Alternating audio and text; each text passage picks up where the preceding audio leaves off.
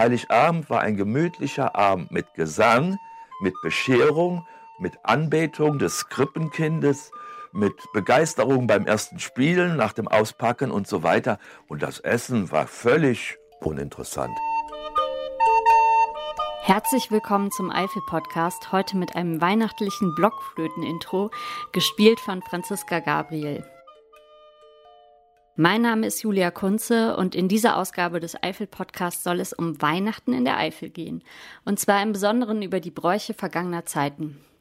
Dafür habe ich mich mit Joachim Schröder aus Bronsfeld getroffen.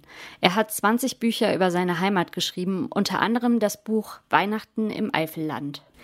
Zum Interview empfängt mich Herr Schröder in seinem Haus, das ist wie ein kleines Museum gestaltet. In einer Ecke steht ein originales Schulpult mit Schiefertafel, Regale biegen sich unter Büchern und im Garten hat Schröder die Küche seiner Eltern nachgebaut. Hier liebt jemand die Vergangenheit. Herr Schröder, was bedeutet Weihnachten für Sie? Für mich persönlich ja. bedeutet Weihnachten viel. Das ist, sagen wir so, der familiäre, aber auch der religiöse Höhepunkt im Jahr.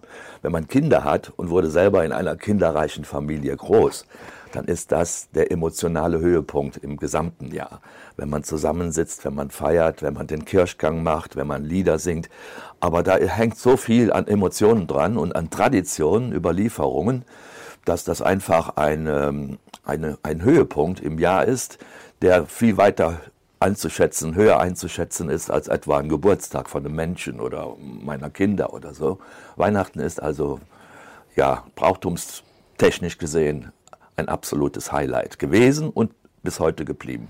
Jetzt äh, habe ich ein bisschen in Ihrem Buch geschmökert, denn Sie haben ein Buch geschrieben, auch über die Adventszeit und die Weihnachtszeit in der Eifel. Und äh, da war mir ja gar nicht äh, bewusst, wie viele Festtage ähm, in der Eifel auch äh, vor Weihnachten gefeiert wurden und werden wahrscheinlich noch. Ja, das ist richtig.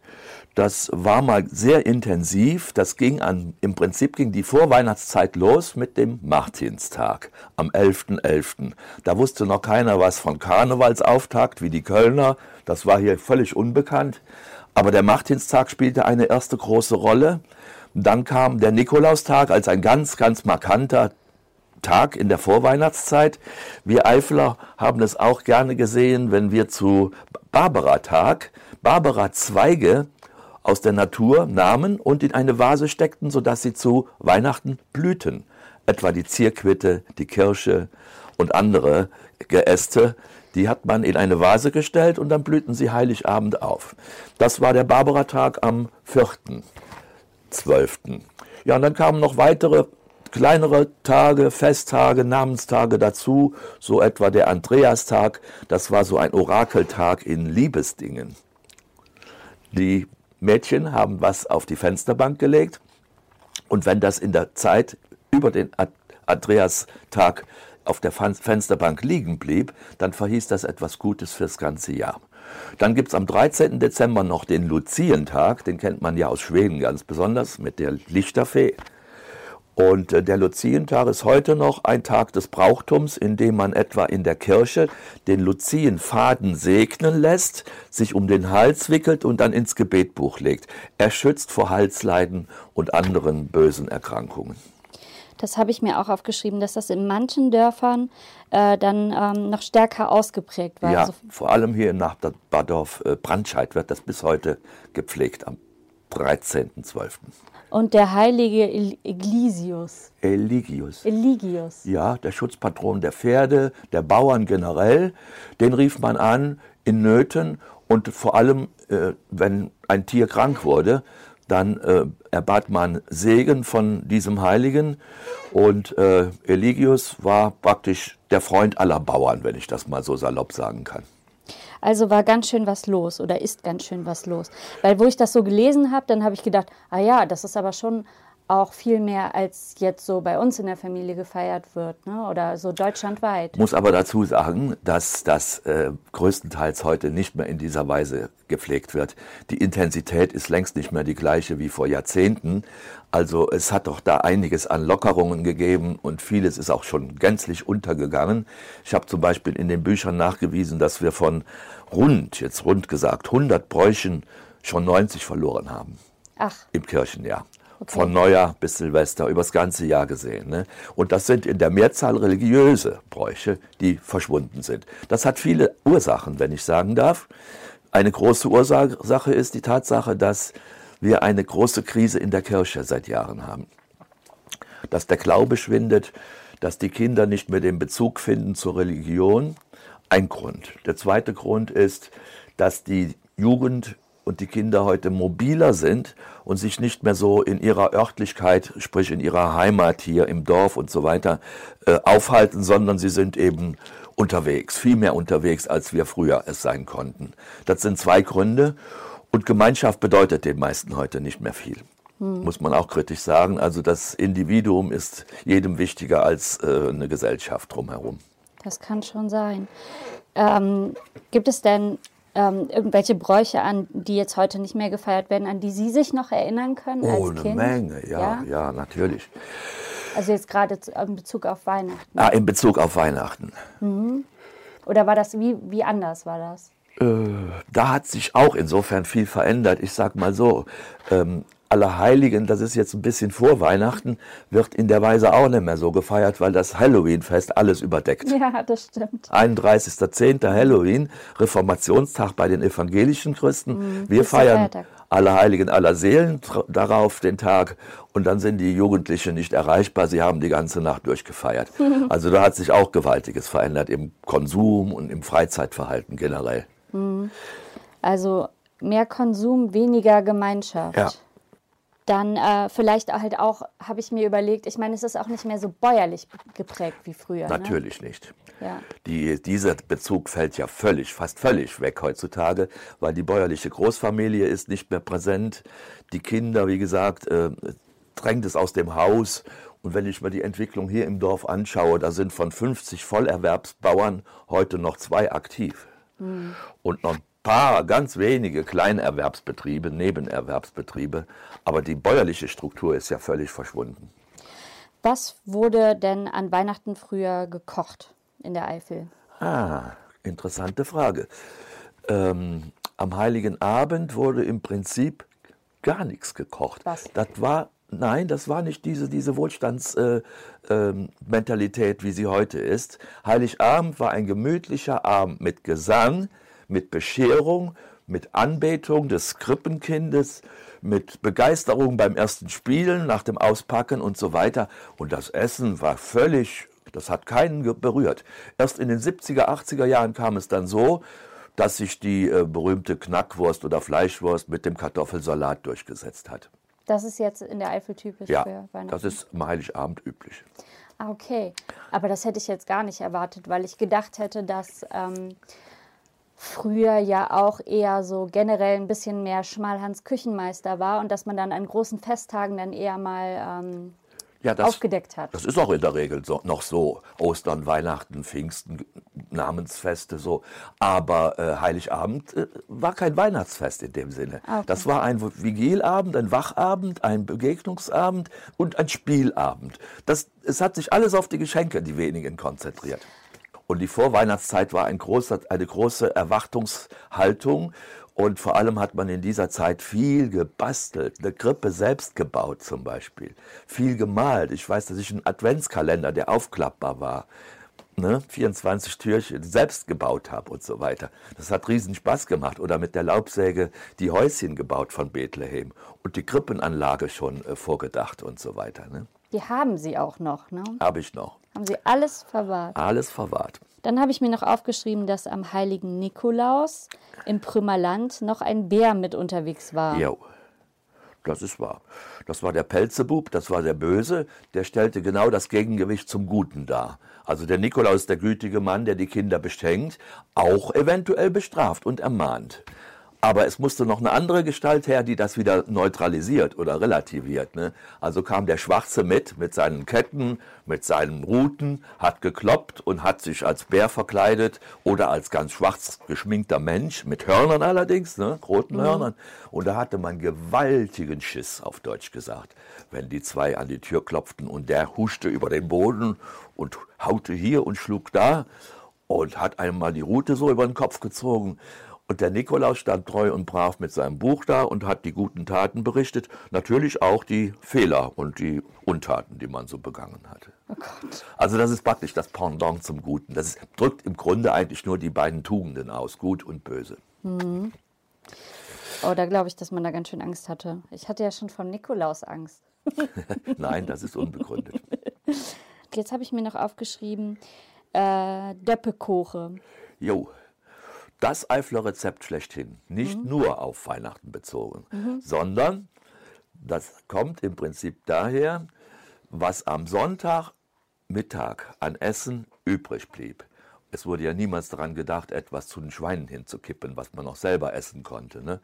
Also die Reste des sonntäglichen Essens wurden alle, salopp gesagt, vermatscht, vermischt, durch den Wolf gedreht und so weiter und so weiter. Das alles kam in ein gusseisernes ovales Gefäß.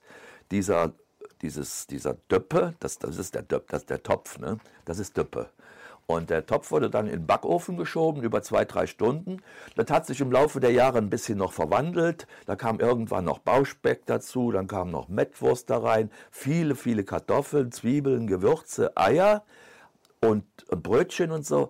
Alles durch den Wolf, alles vermengt und dann in diese Form eingegeben und dann im Ofen gebrutzelt, bis das oben rüber schön knusprig war. Und dann war der Döppekuche fertig.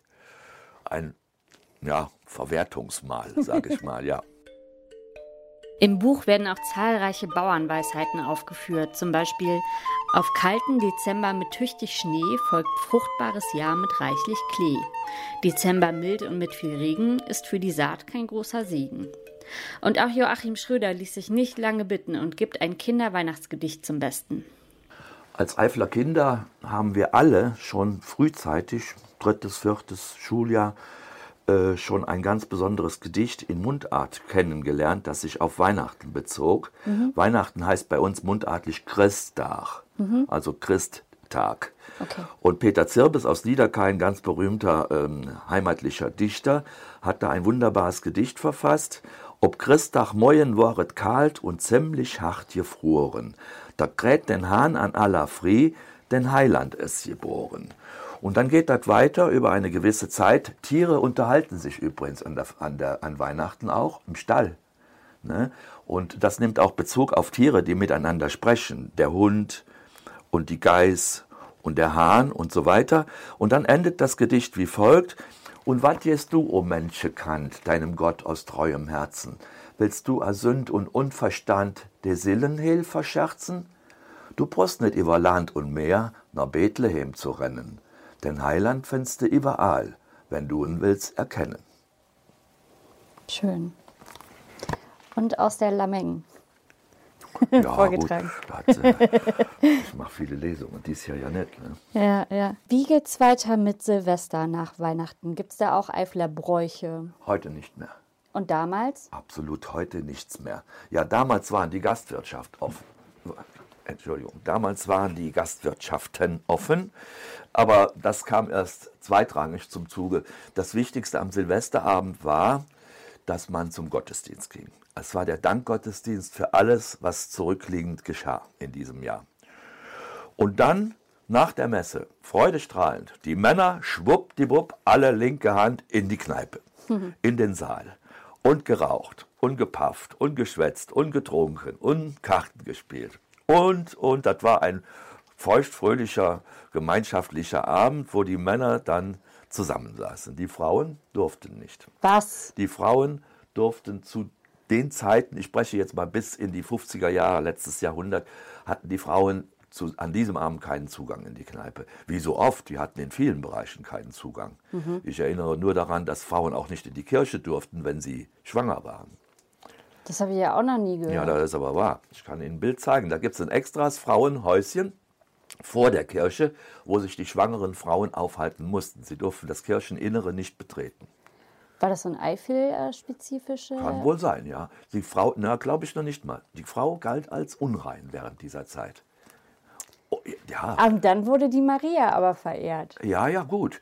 Und die Frau war übrigens auch nicht bei der Taufe ihres Kindes anwesend, sondern nur die Paten. Die Frau galt als unrein. Sie war nicht bei der Taufe des Kindes anwesend. Sie musste erst den Muttersegen empfangen, ehe sie wieder zur Kirche ging. Das habe ich am eigenen Leib noch bei meiner Mutter erfahren. Wirklich? Bei meiner Frau erfahren, Entschuldigung.